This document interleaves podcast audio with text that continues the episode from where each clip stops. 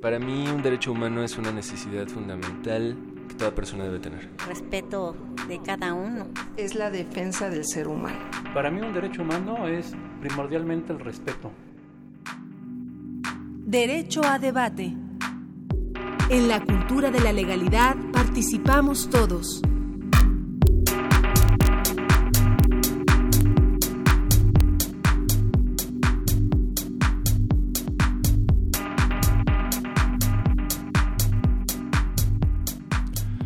Hola, ¿qué tal? Muy buenos días. Como cada lunes les da la más cordial bienvenida a Diego Guerrero y estamos en el programa Derecho a Debate. En la cultura de la legalidad participamos todos. El día de hoy nos acompaña el doctor Jorge Carmona Tinoco, sexto visitador general de la Comisión Nacional de los Derechos Humanos, de quien hablaré más adelante, ya está con nosotros en cabina, pero eh, les hablaré sobre su extenso currículum, que además ha tenido una importante actividad académica y profesional en el ámbito de los derechos humanos. Desde luego en la conducción, como cada lunes, nos acompaña un estudiante eh, de, la, de la propia Facultad de Derecho, quien nos va a estar acompañando a lo largo de esta emisión. Alfonso Aparicio, Alfonso, un placer tenerte el día de hoy aquí en los micrófonos de Derecho a Debate, por segunda ocasión, por cierto. Muchas gracias por la invitación, Diego.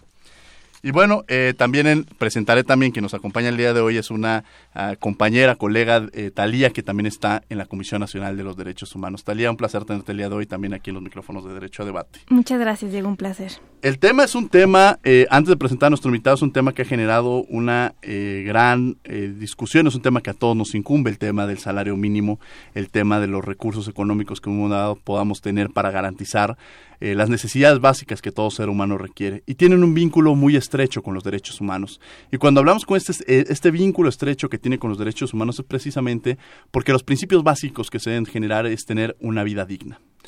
Y el salario mínimo nos debe garantizar poder cubrir eh, necesidades básicas que nos permitan tener una vida, como lo bien lo mencionaba, una vida digna que nos permita tener un mejor desarrollo en, el, en los diversos ámbitos.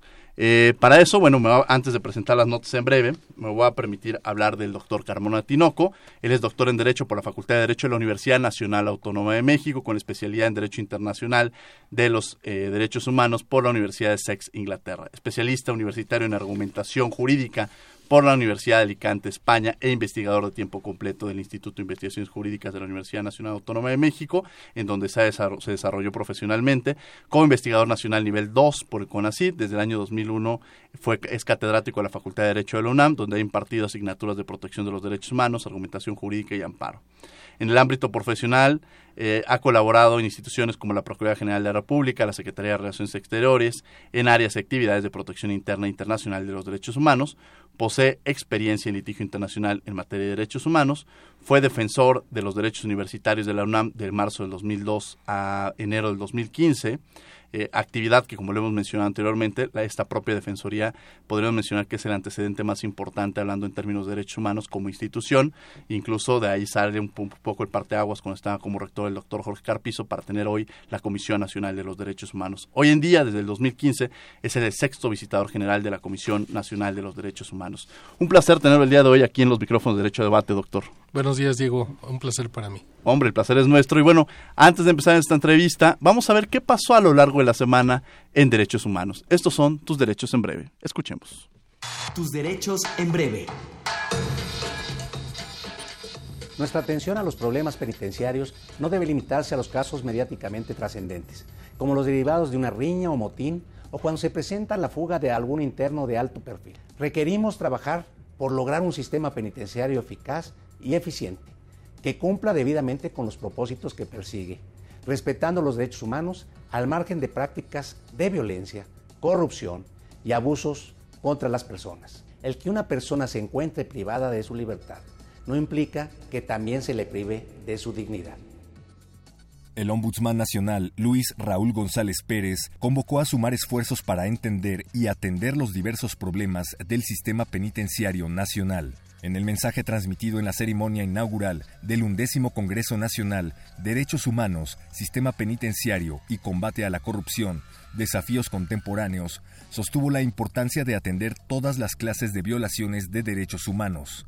Comentó se requiere trabajar para lograr un sistema penitenciario eficaz y eficiente que cumpla debidamente con los propósitos que persigue, respetando los derechos humanos al margen de prácticas de violencia, corrupción y abusos contra las personas. Aseguró que si una persona se encuentra privada de su libertad, no implica que también se le prive de su dignidad.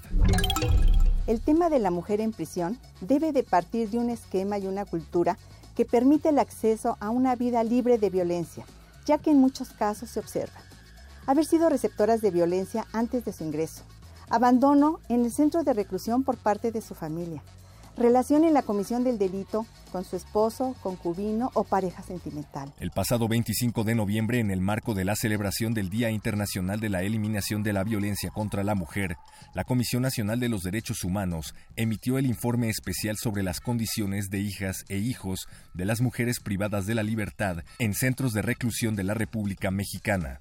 La CNDH enfatiza también la necesidad de hacer realidad el paradigma de protección integral para niñas y niños, de conformidad con la Convención sobre los Derechos del Niño, multiplicando esfuerzos en beneficio de la niñez, atendiendo a su interés superior, compromiso que México asume por la importancia del mismo. El presidente de la Comisión Nacional de los Derechos Humanos reprobó toda acción de violencia contra las mujeres y niñas y señaló que la violencia extrema que se manifiesta en los casos de feminicidio es motivo de alerta para nuestra sociedad. Niñas y mujeres de todas las edades viven con temor de salir a las calles porque, desafortunadamente, no hemos logrado el cambio cultural necesario para que el machismo, la violencia y la discriminación por razón de género desaparezcan la Comisión Nacional de los Derechos Humanos ha manifestado su firme voluntad para que las niñas y mujeres de México puedan gozar y ejercer todos sus derechos humanos. Subrayó asimismo que habrá tolerancia cero ante cualquier acto de discriminación, hostigamiento, acoso sexual y laboral que ocurra al interior de la CNDH y expresó que estos compromisos se deben convertir en acciones diarias de cada persona para traducir en hechos una convivencia sin discriminación ni violencia. Declaramos que habrá tolerancia cero ante cualquier acto de discriminación, hostigamiento, acoso sexual y laboral. El presidente de la Comisión Nacional de los Derechos Humanos, Luis Raúl González Pérez, presentó una propuesta de pronunciamiento ante esta situación mismo que es aprobado de manera unánime por los integrantes de la Federación Iberoamericana del Ombudsman. Esta se dio en Santa Cruz de Tenerife, España, en el marco del vigésimo primer Congreso y Asamblea General de ese organismo internacional. Solicitarán a la Comisión Interamericana de Derechos Humanos, al Alto Comisionado de las Naciones Unidas para los Derechos Humanos, al Alto Comisionado para los Refugiados y al Comité Internacional de la Cruz Roja estar atentos a la situación de las personas migrantes en Estados Unidos. La Comisión Nacional de los Derechos Humanos solicitó a la Procuraduría General de la República, Secretaría del Trabajo y Previsión Social y la Secretaría del Trabajo del Estado de Coahuila la implementación de medidas cautelares en favor de las 81 personas jornaleras agrícolas que fueron rescatadas el pasado 25 de noviembre en condiciones de explotación laboral en las cercanías de Torreón. La CNDH le solicitó adoptar las medidas necesarias de protección, incluidas médica, psicológica, de alimentación y sanitarias, para preservar la integridad de esas personas, a fin de evitar cualquier tipo de acto de difícil reparación que vulnere sus derechos humanos. A ver, ¿a quién se le ocurre hacer estas pendejadas? Alguien que es inteligente, chingón, listo, alguien que es profesional, que entiende qué es el trabajo. ¿Han visto que yo alguna vez le hable a Razo mal? Pues porque es muy chingón. La Comisión Nacional de los Derechos Humanos presentó la guía para el uso de un lenguaje incluyente y no sexista en la CNDH, con el fin de promover ese tipo de lenguaje en todas las comunicaciones internas del organismo nacional, para que a su vez impacten positivamente los mensajes externos.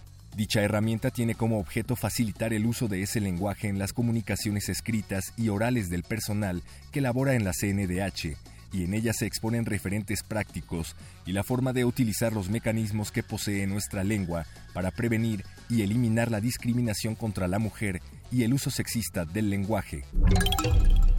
Luis Raúl González Pérez presentó el estudio sobre la igualdad entre hombres y mujeres en materia de puestos y salarios en la Administración Pública Federal 2015, elaborado principalmente con base en la información que entregaron a la CNDH 22 instituciones que respondieron a una solicitud de información formulada para tal efecto. González Pérez demandó una redistribución que considere la diferencia sexual, que se oriente por el principio de igualdad y no discriminación y que propicie se superen todos los estereotipos.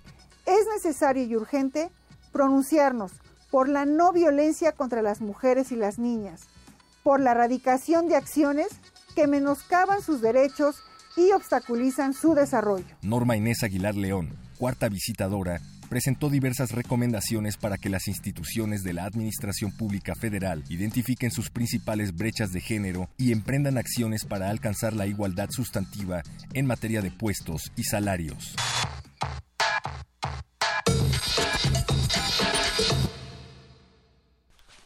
Bien, estos fueron tus derechos en breve, en las noticias a lo largo de la semana en materia de derechos humanos. El pasado jueves, la eh, CONASAMI dio a conocer el monto del salario mínimo general que estará vigente a partir del 1 de enero del 2017, mismo que fue fijado en 80.04 pesos. Eh, esto nos genera una gran análisis, ha habido diversos debates en torno al mismo y lo importante también es reconocer eh, la relación que tiene en materia de derechos humanos y entender eh, ¿qué, podemos entender por ese salario mínimo, cómo se ve reflejado, qué vínculos tiene con materia de derechos humanos y para eso, como los comentamos anteriormente, está con nosotros el doctor Carmona Tinoco, sexto visitador de la Comisión Nacional de los Derechos Humanos, acompañado de Talía, colaboradora también de la sexta visitadoría, y me encuentro con Alfonso Aparicio, que es estudiante de la Facultad de Derecho, activo, inquieto y que por segunda ocasión nos acompaña en los micrófonos de Derecho a Debate. ¿A quién le cedo el micrófono para que empecemos la entrevista? Muchas gracias, maestro. Pues bueno, eh, saludar al doctor Carmo Tinoco y a, la compañera. Y, bueno, en, este, en este breve preámbulo que ya hacía el maestro Diego Armando Guerrero, preguntar eh, quizás al aire que sabemos que la Constitución y la propia Ley Federal del Trabajo definen al salario mínimo, y una definición genérica eh, eh, podría eh, tenerse como la forma de satisfacer las necesidades esenciales en el orden personal y familiar, por englobar la propia definición incluso de la Ley Federal del Trabajo, ¿cómo es que la fijación de un salario y un salario base mínimo es que defiende la dignidad de las personas y de los trabajadores. Bien, pues, eh, pues muy interesante el planteamiento, Alfonso. La verdad es que eh, precisamente a partir de ese, de ese planteamiento, eh, de esa pregunta, es que el, presidente de la Comisión Nacional de los Derechos Humanos nos instruyó por ahí de, de, el tercer, el primer trimestre del presente año, a elaborar un estudio eh, sobre la vinculación entre salario mínimo y derechos humanos. Pareciera, pareciera ser un vínculo eh, obvio, sin embargo, al parecer y de la búsqueda que, que realizamos la maestra Talia Viveros, tu servidor, pues encontramos que no había una voz clara, contundente, para demostrar ese vínculo. Entonces nos dimos a la tarea de, elaborar un estudio, eh, fuimos incluso desde las raíces históricas del nacimiento de la figura del salario mínimo, nos encontramos cuestiones muy interesantes. Eh, data de 1890 en, en Nueva Zelanda y en, Australia. Esa es la, la, historia. Era precisamente esta figura se creó para proteger eh, en particular a mujeres y a jóvenes eh, trabajadores que cuyos, cuyo ingreso pues no les era suficiente eh, más que para sobrevivir de una manera muy precaria. Y es interesante cómo en nuestro país eh, es más o menos la segunda mitad del siglo XX, a partir de una iniciativa del, del entonces presidente López Mateos, en 1961, que propone esta figura, precisamente como una forma de armonizar, digamos, de poner al día o armonizar los, los eh, mandatos de la Constitución a través del artículo 123 y se crea esta figura del salario mínimo. Eh, el salario, podemos decir de manera muy genérica, pues es eh, el derecho básico de todo trabajador, de toda persona que presta una, un trabajo personal y subordinado para un patrón. Pero esta figura del, del, salario mínimo significa un mandato digamos que tiene su fundamento constitucional y también legal, precisamente la Ley Federal del Trabajo, para establecer una línea base eh, de la cual no se, puede, no se puede ir, digamos, por debajo de ella, pues estaría en contra no solo de la ley, sino también de la Constitución. No sé si tú, Talía, quieres agregar alguna cosa al respecto. Así es, muchas gracias, doctor. Interesante también es reconocer que en estas raíces históricas que dan vida a la figura del salario mínimo, ah, hubo pronunciamientos del entonces Congreso Constituyente de legisladores de diversos extractos políticos, todos coincidiendo en que esta figura debía de ser una bandera hacia la dignidad. Debería de ser una medida totalmente protectora para la clase trabajadora y con miras a renovarse constantemente, ajustarse a las dinámicas socioeconómicas históricas de cada momento en el país. Y como tal, pues bueno, hemos visto eh, realmente una evolución en el, desde que se instituyó esta figura hasta la actualidad donde en este periodo muchas voces políticas y sociales a las que la Comisión Nacional de los Derechos Humanos no, no es ajena, eh, han alzado eh, inquietudes respecto a la suficiencia o no del monto salarial para cubrir justamente este espíritu legislativo que es básicamente el bienestar de las trabajadoras y los trabajadores del país. A ver, eh, este, este aumento, que además ha sido un tema que era necesario abordar en estos días, eh, estamos hablando que es de 80.03, 04 por, eh, pesos, el, hablando en términos de, dinero. Eh, en términos mensuales, ¿en cuánto estamos hablando? De 2.000 pesos, 2.700, casi 3.000 pesos, ¿no? Me parece.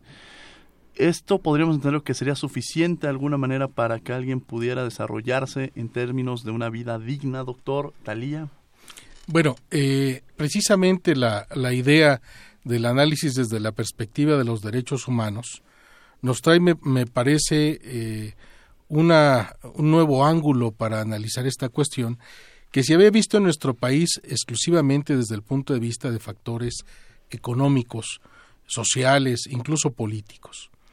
Sin embargo, a, través del estudio que realizamos encontramos que hay todo un marco, no solo nacional, sino también internacional, que habla acerca del tema del salario, del ingreso de los trabajadores y de la vinculación que tiene este ingreso precisamente para satisfacer necesidades, eh, necesidades que están reflejadas en otros derechos humanos, de manera que el salario mínimo, podemos decir, es el medio para satisfacer otros muchos derechos, como son la alimentación, la salud, la vivienda, etcétera, entre otros, no solo del trabajador, sino, de, de, su familia. ¿no? Incluso habla la constitución de un jefe de familia.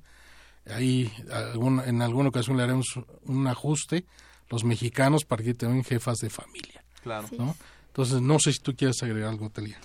Así es, doctor. Eh, como ya bien usted lo ha mencionado, estos derechos prestacionales se satisfacen a través de la figura del salario mínimo y al respecto, en esta investigación que realizó la Comisión Nacional de los Derechos Humanos, encontramos que existen referentes estadísticos muy concretos que calculan y ofrecen aproximaciones muy precisas a cuánto debería costar, a cuánto, a, cuánto debería ascender el monto económico mensual para cubrir todos estos satisfactores tan elementales, ¿no? ¿A cuánto ascendería este, este monto aproximadamente? Me refiero concretamente a la línea de bienestar del Consejo Nacional de Evaluación de la Política de Desarrollo Social que incorpora en esta metodología pues todo lo inherente justamente a la alimentación, costos de transporte, recreación y todo lo necesario para una vida digna.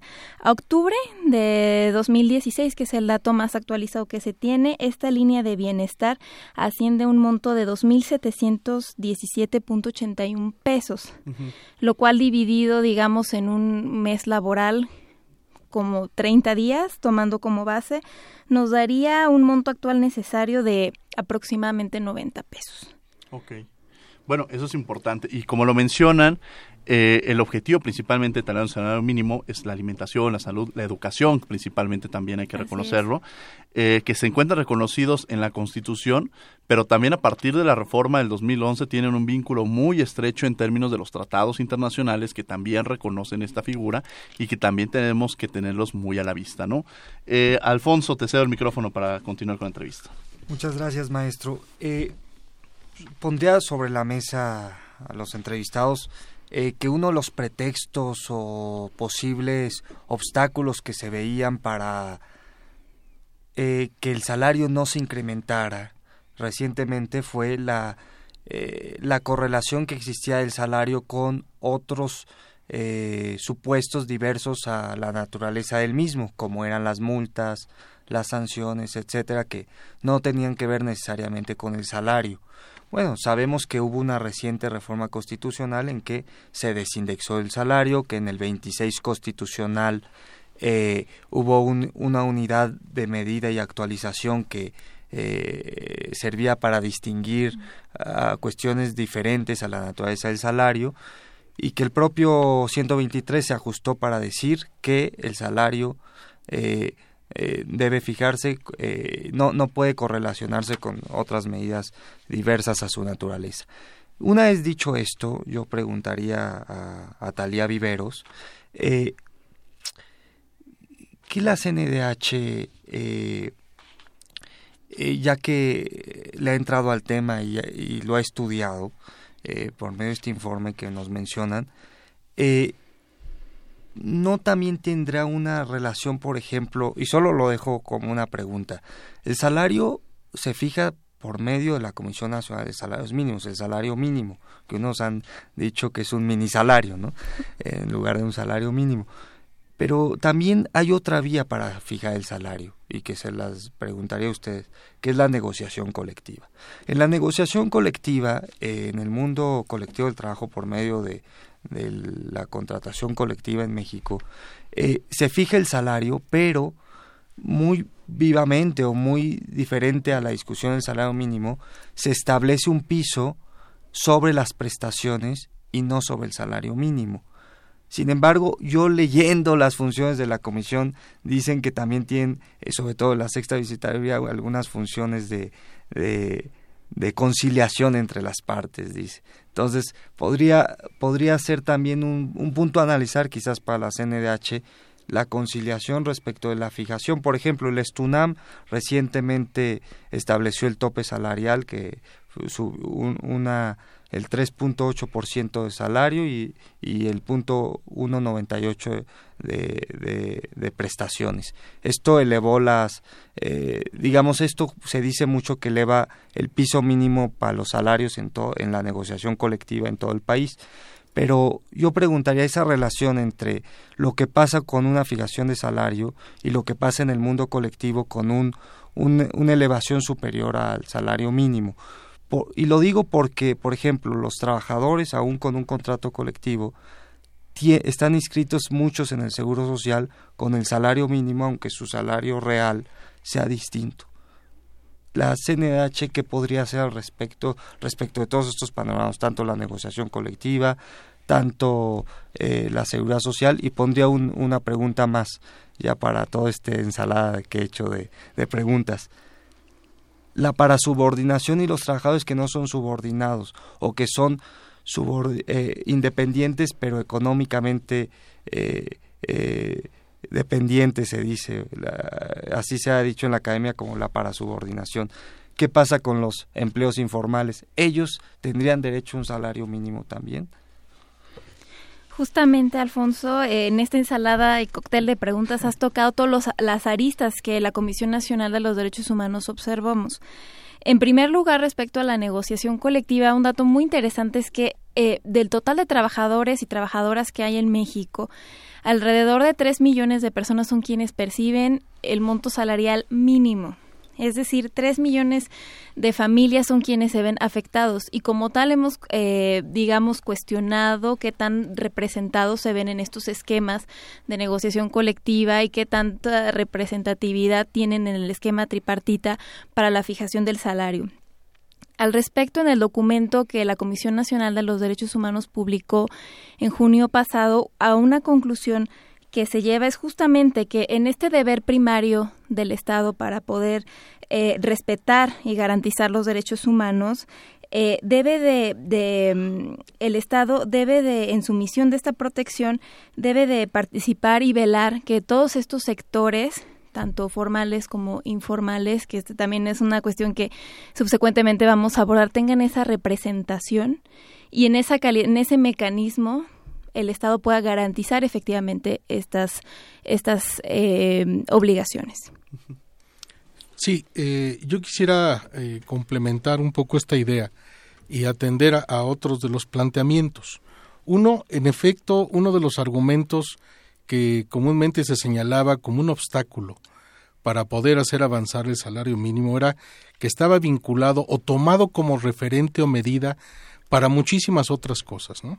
Esto se fue generando como una práctica que incluso se fue eh, reflejando en disposiciones y que generaba, por ejemplo, que si había un aumento en el salario mínimo, eh, por ejemplo, un trabajador del eh, que tuviera un crédito, su casa en el Infonavit, una cosa así, aumentaba automáticamente el pago que debía realizar y prácticamente eso pulverizaba, digamos, el beneficio que algún aumento pudiera tener.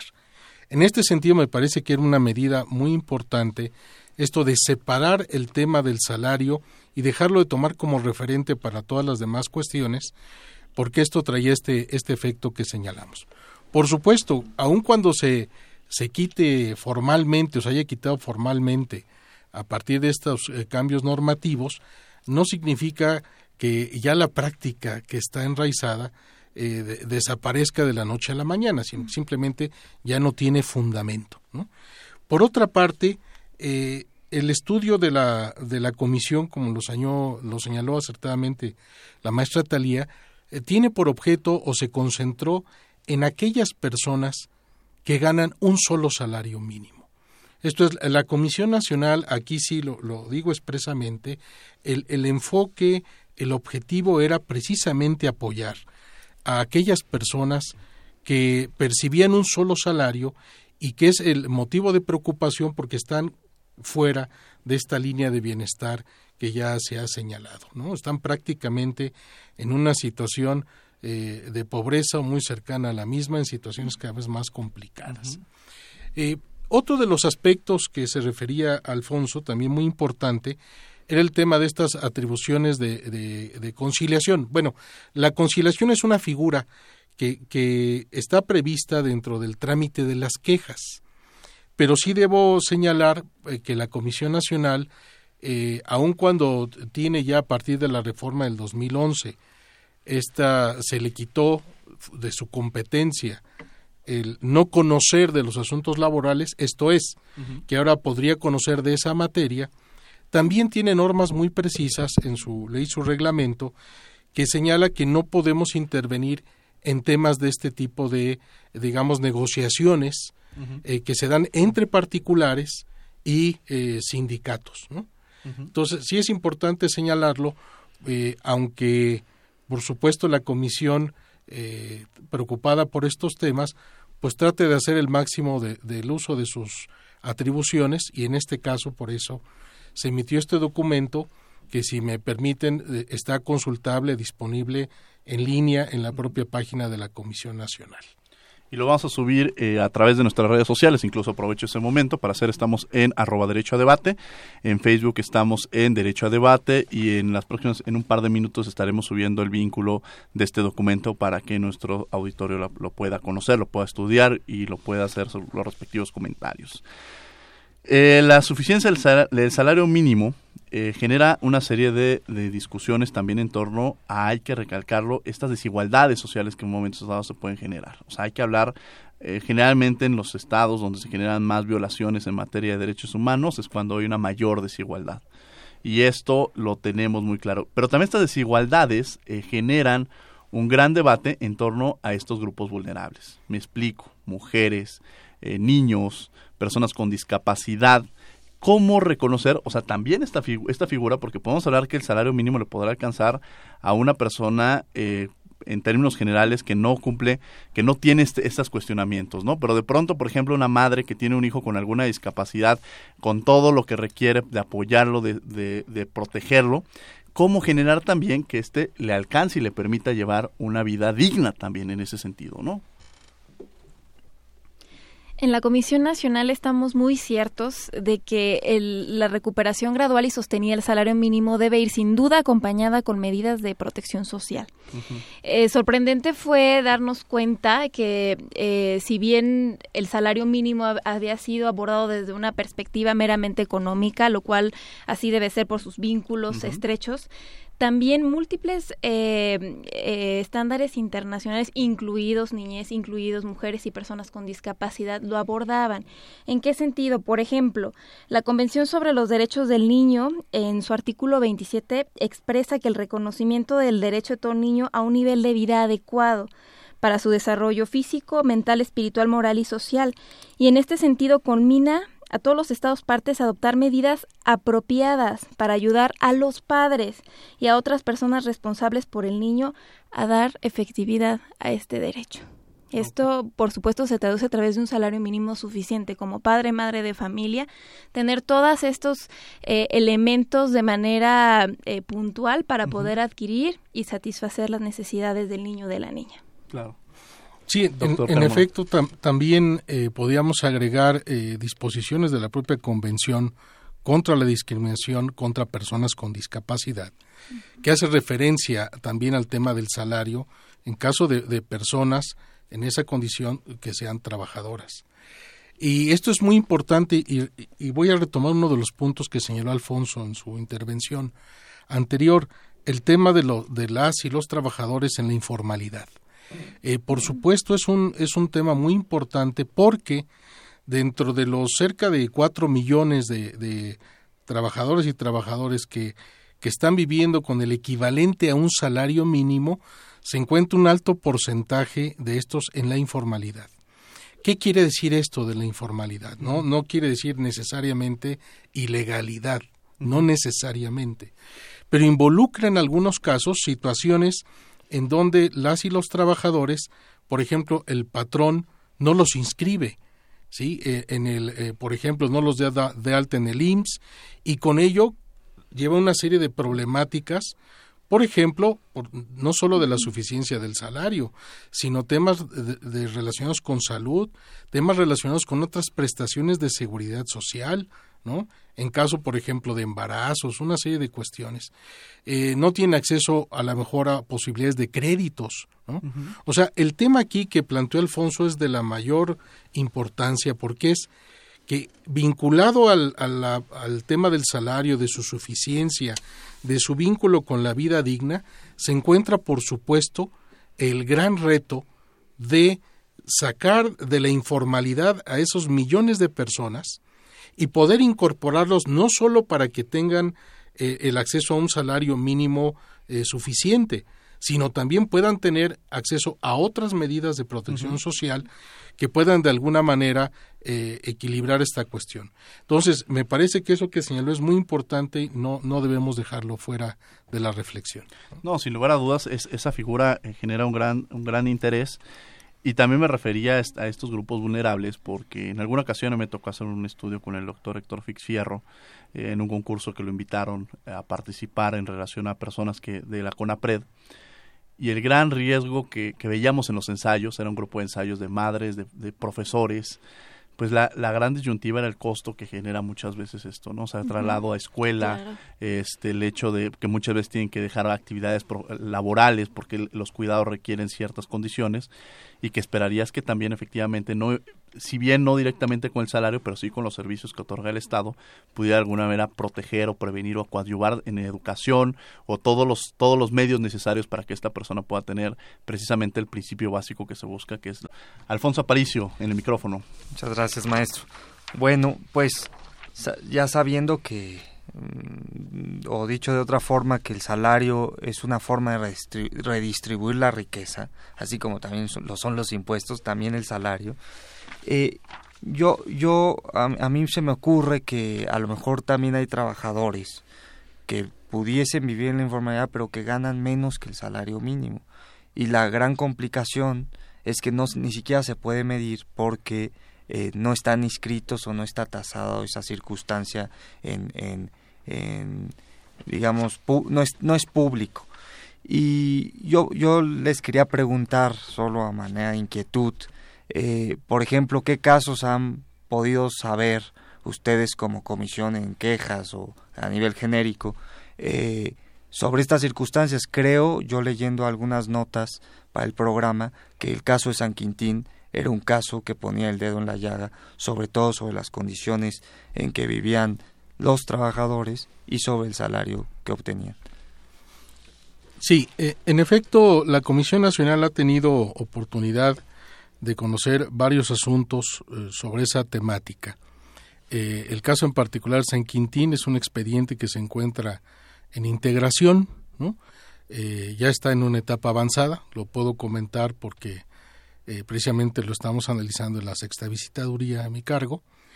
Y ha, habido otros, otras situaciones también, en particular sobre ese grupo que son las, las y los trabajadores jornaleros en el país, pero no es la única problemática. Ahí la Comisión Nacional, eh, eh, por supuesto, puede tener un papel y tiene un papel muy relevante. ¿A qué me refiero? Si se diera el caso, por ejemplo, que un trabajador estuviera en la informalidad y se acerca a la Comisión Nacional de los Derechos Humanos. Si bien la Comisión no puede conocer de asuntos entre particulares, ¿no? como podría ser el tema de, de esta persona con relación a su patrón, sí, por supuesto, tenemos una función muy importante que es la orientación. ¿A qué me refiero? Las autoridades, por supuesto, laborales, las autoridades de seguridad social, tienen muy importantes atribuciones, incluso de sanción, para aquellas, aquellos patrones que incurran en una conducta, digamos, contraria a derecho, como sería que paguen al trabajador menos eh, salario del que le corresponde, o sea, menos del mínimo, que sería ya una cuestión, incluso en algunos casos, cercana a la trata de personas o una nueva forma de esclavitud. Claro. Eh, en, desde otro punto de vista, la comisión instaría y revisaría si, si las autoridades han incurrido en omisiones, ¿no? para detectar estas problemáticas o para darle solución. Eh, por supuesto, hay una serie de responsabilidades al respecto y ahí sí la Comisión puede intervenir eh, supervisando, vigilando que las autoridades que tienen las obligaciones primarias pues hagan lo que tienen que hacer al respecto que creo, doctor, que esto es importante. Mencionan que a partir de la reforma del 2011 se establecieron las facultades de la Comisión para conocer, para conocer de estos casos. Eh, es importante recalcar hasta qué, hasta dónde llegan las facultades de la Comisión, precisamente porque muchas veces piensan que es como un órgano jurisdiccional y se pretende que si un asunto laboral no se está llevando a cabo de forma que ellos esperan, piensan que es una siguiente instancia la Comisión. Y recordemos que la Comisión es un órgano no jurisdiccional que eh, puede conocer de ciertos casos, pero bajo lo establecido dentro de la normatividad, que creo que es importante que recalquemos y que mencionemos esto también para que nuestro auditorio diga, en temas laborales conoce sí, pero en estos casos específicos, ¿no? Este, bueno, pues Alfonso te cedería de nuevo el micrófono para que continuemos con la entrevista. Muchas gracias, maestro. Eh, y perdón, Alfonso, eh, también ahorita en alguna oportunidad para que sigamos rebatiendo y hablando sobre eh, sobre cuáles son las facultades de la comisión para que nuestro auditorio en la sexta vistaduría conozcan y sepan este, hasta dónde pueden llegar y, en qué casos pueden acudir con nosotros. Pero para eso vamos antes a una pausa. No se vayan, estamos en Derecho a Debate. En la cultura de legalidad participamos todos con el doctor Carmona Tinoco, Talía, quienes son de la sexta vistaduría, y en los micrófonos me acompaña Aparicio. Regresamos en un momento.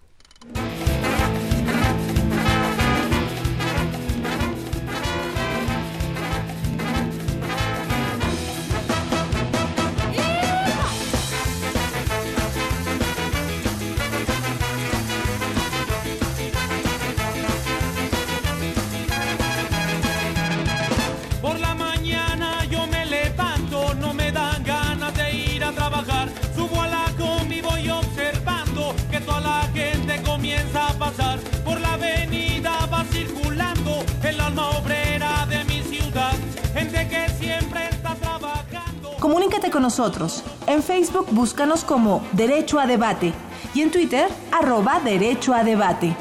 Teléfono en cabina 5536 4339.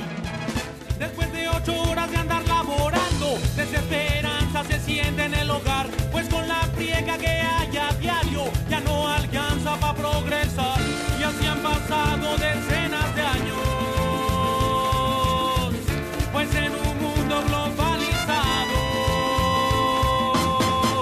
la gente pobre no tiene lugar.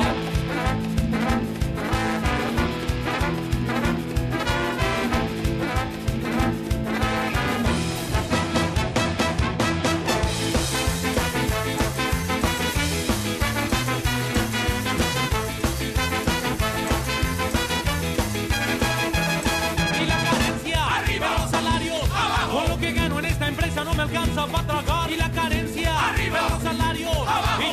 A mi Teresa no me voy a resignar. Y la carencia. Arriba los salarios. Abajo. Con lo que gano en esta empresa no me alcanza para tragar. Y la carencia. Arriba los salarios. Abajo. Y yo le digo a mi Teresa vente vamos a bailar porque antidoping.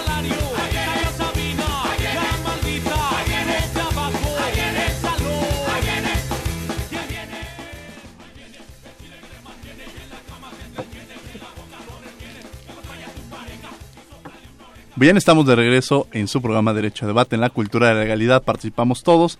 Estamos hablando del salario mínimo y el día de hoy nos acompaña en los micrófonos el doctor Carmona Tinoco, sexto visitador general de la Comisión Nacional de los Derechos Humanos, eh, Talía, que también es colaboradora de la sexta vistaduría, y Alfonso Paricio me acompaña en los micrófonos. Estamos en arroba Derecho a Debate, como bien lo mencionaron en Twitter, y en Facebook estamos en Derecho a Debate. Y bueno, seguimos con esta plática eh, en torno al tema que ha generado un gran análisis, reflexiones en que el salario mínimo en este aumento que se, que se generó el jueves pasado, y que eh, ha generado una gran discusión, un gran análisis eh, para entender si este salario mínimo pudiera generar o cubrir las necesidades básicas de todo individuo y vinculado precisamente con este tema que son los derechos humanos, que el programa versa sobre esa materia y en donde pues precisamente lo genera a través de que, entendamos que el salario mínimo debe permitir tener una vida digna y esta vida digna nos debe garantizar tener educación, alimentos, este, eh, eh, salud, en fin, todos estos factores que nos puedan mencionar, como ya lo han hecho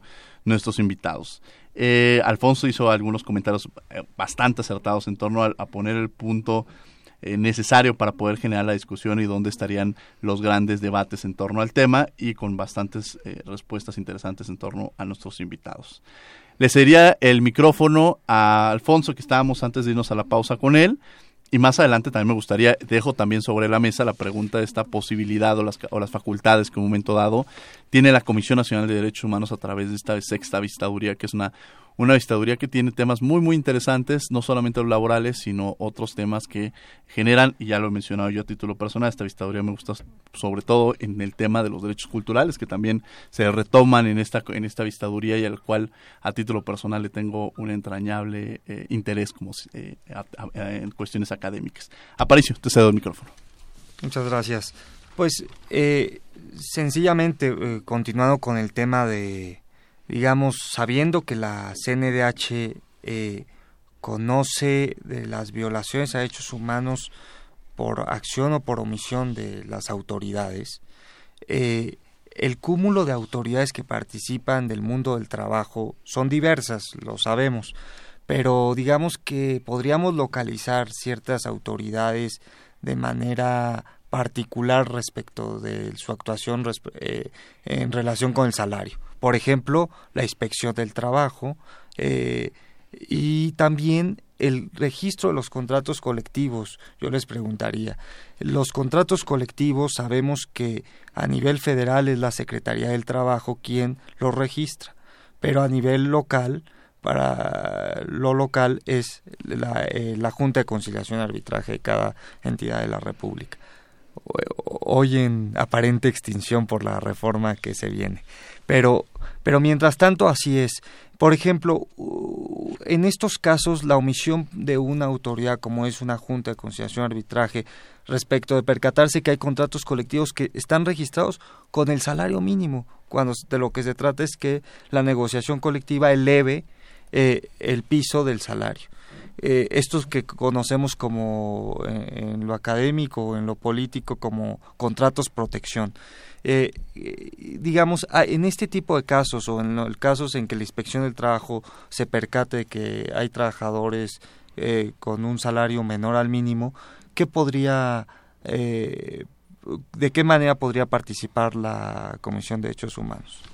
Bien, bueno, en esos casos, por supuesto, se tendría que analizar, como se hace en todos los asuntos que llegan a conocimiento de la Comisión, la naturaleza del asunto, el contexto, los hechos, es muy importante. ¿Por, qué menciono esto? Porque precisamente la Comisión Nacional de los Derechos Humanos es, es un órgano no jurisdiccional. Esto es, eh, tiene, es una vía específica con su autonomía constitucional eh, para analizar estos temas desde el ámbito de derechos humanos, que son sus atribuciones. Esto significa que la CNDH, por ejemplo, no es un órgano que vaya a sustituir en modo alguno a algún órgano jurisdiccional. Entonces, en ese sentido, me, refiero a la pregunta concreta porque eh, de venir un asunto así se tendría que analizar si esta labor de la, de la propia Junta, si este mandato que tiene al respecto, es un mandato o es ejercicio de una atribución que sea materialmente jurisdiccional, en cuyo caso pues la comisión no podría intervenir porque hay otros medios de impugnación de las decisiones jurisdiccionales en nuestro país, en específico el amparo. Eh, por otra parte, tampoco la Comisión Nacional puede sustituir a las autoridades administrativas, por ejemplo, a un órgano interno de control, o por ejemplo al Ministerio Público, etcétera. Su, su misión está muy bien delimitada. Vigila que las autoridades que tienen las obligaciones primarias frente a los derechos, lo cual dejó muy en claro precisamente la reforma constitucional del 2011, es decir, que todas las autoridades, es, sin excepción, tienen eh, deberes frente a los derechos humanos. Entonces, la Comisión Nacional vigila que estas autoridades cumplan precisamente con eh, lo que les corresponde en términos del Estado de Derecho.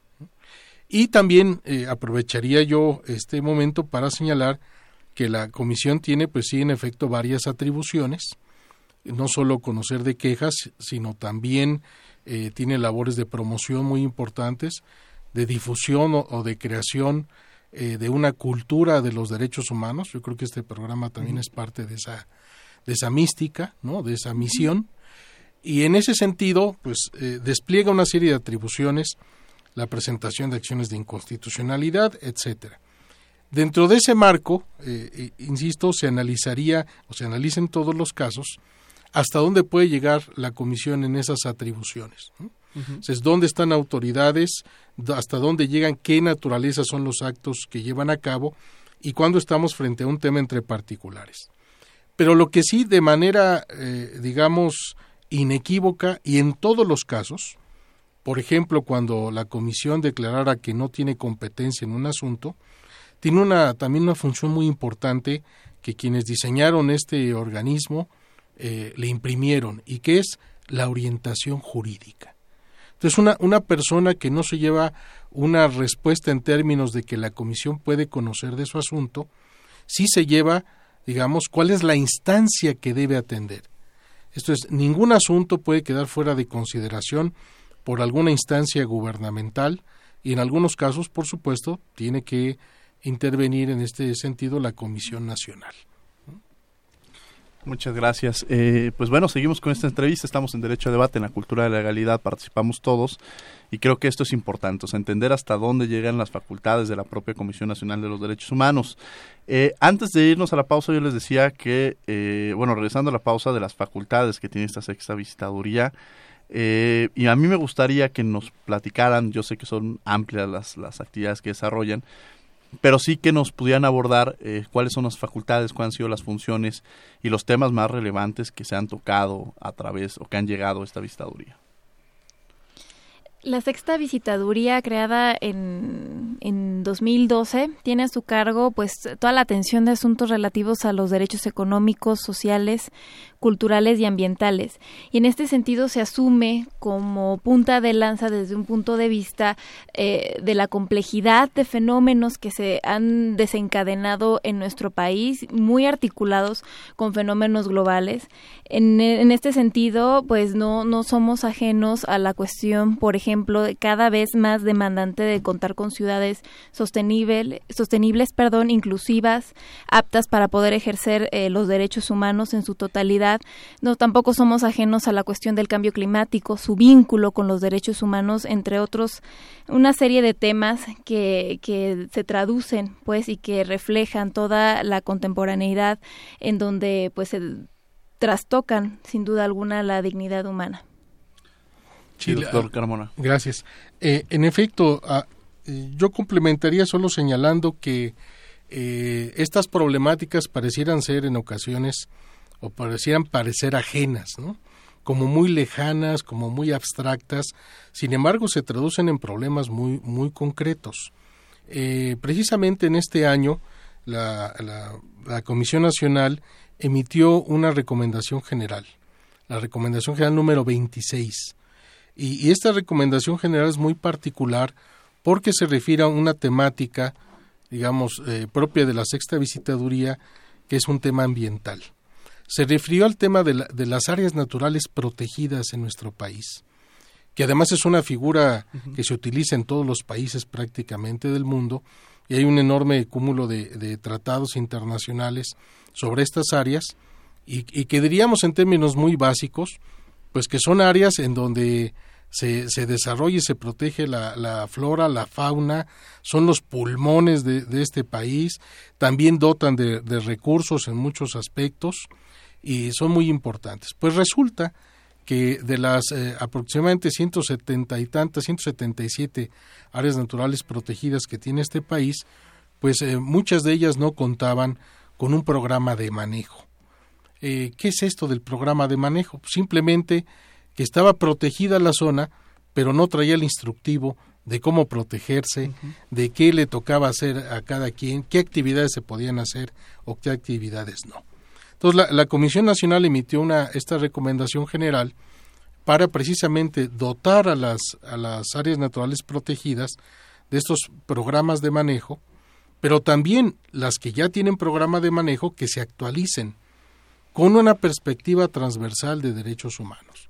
Entonces, no solo es la protección por la protección de la flora y la fauna, sino también tomar en cuenta los eh, grupos humanos que se ven en ocasiones afectados en particular, por ejemplo, eh, poblaciones indígenas. Eh, entre otros temas, también la sexta visitaduría eh, recientemente elaboró un, una, un folleto, una cartilla, precisamente sobre un tema que le gusta mucho a Diego, que es sobre los derechos culturales. esperamos, en, yo creo que en las primeras semanas del, del año que viene, tener ya esta cartilla a disposición del, del público donde eh, pues la comisión también está tratando de detallar, de concretar para que todas y todas las todos y todas podamos tener con claridad a qué se refieren esos derechos económicos, sociales, culturales y ambientales, entre los que se encuentran pues la salud, la educación, la vivienda, los derechos al trabajo, los derechos en el trabajo, la seguridad social, los derechos culturales, acceso a la cultura, disfrute de los, digamos, de los bienes culturales, ¿no? Con igualdad, con no discriminación. Entonces, una serie de temáticas eh, que en nuestro país pues son muy necesarias atender y lo hacemos con mucho gusto desde la sexta visitaduría. Pues sin lugar a dudas muchas son las actividades que tiene la sexta vistaduría. Nos quedan muy pocos minutos, entonces en un minuto le pediría a Paricio que diera algunos comentarios, conclusiones eh, del día de hoy. Muchas gracias, eh, maestro. Pues me pone una tarea difícil con tan destacados, eh, no solo debo decir que académicos, sino funcionarios, porque el doctor Carmona Tinoco fue mi maestro, entonces debo decir que lo admiro no solo desde el aula, sino también como funcionario. Y, y, bueno, pues solamente decir que efectivamente estos DESCA, eh, eh, que estos derechos que se conocen como los DESCA por sus eh, iniciales, pues finalmente no, no, no, no hablan sino de otra cosa que es la interdependencia de derechos y la indivisibilidad de estos, que en los derechos no pueden verse como estancos, sino como uno mismo y, y su correlación con los demás. Eh, pues solo concluiría con, con esta idea, con esta idea inicial que dio el, doctor Carmona Tinoco de, de la importancia del salario para la defensa de otros derechos que finalmente dan dignidad a todos los trabajadores del país y sean o no, no digo nacionales porque pueden ser incluso trabajadores extranjeros que trabajan dentro de México. Muchas gracias, Alfonso Aparicio, conocido en las redes sociales como Pepe Grillo, por haber estado el día de hoy aquí en Derecho a Debate. Eh, Talía, ¿algún comentario que te gustaría hacer, alguna reflexión para concluir el programa en, pocos minutos, que nos, un minuto que nos queda más bien? Muchas gracias, Diego, por el espacio. Sin duda alguna, eh, fructificar en, y ahondar en temáticas que anteriormente no habían sido directamente vinculadas a los derechos humanos es una pieza fundamental para coadyuvar al progreso del país, al desarrollo humano propiamente. Fijar estos puntos cardinales en temas como áreas naturales protegidas, ciudades sostenibles, cambio climático, pobreza y una diversidad que trastocan la diversidad humana, pues es parte de una construcción eh, fuerte de la cultura de, los derechos humanos en nuestro país. Talía, gracias por acompañarnos el día de hoy aquí en Derecho a Debate. Le cedería el micrófono al doctor Carmona Tinoco por algún comentario o reflexión. Sí, rápidamente yo quisiera como conclusión señalar que la Comisión Nacional de los Derechos Humanos emitió el día de ayer un comunicado precisamente sobre el tema de salario mínimo en el que afirma que este aumento que se dio sin duda es un paso en la progresividad de, este derecho, pero que se tienen que llevar a cabo de manera pronta los pasos que siguen para lograr alcanzar esa meta, que estén las personas que ganan un solo salario por encima o por lo menos al mismo nivel de la línea de bienestar. Entonces, para mí, para el auditorio, este, un saludo y además, pues que, que estén eh, digamos, ciertos que en la Comisión Nacional de los Derechos Humanos estamos trabajando una serie de temas a favor no solo de asuntos en lo individual, sino también de estas causas sociales vinculadas con la dignidad humana.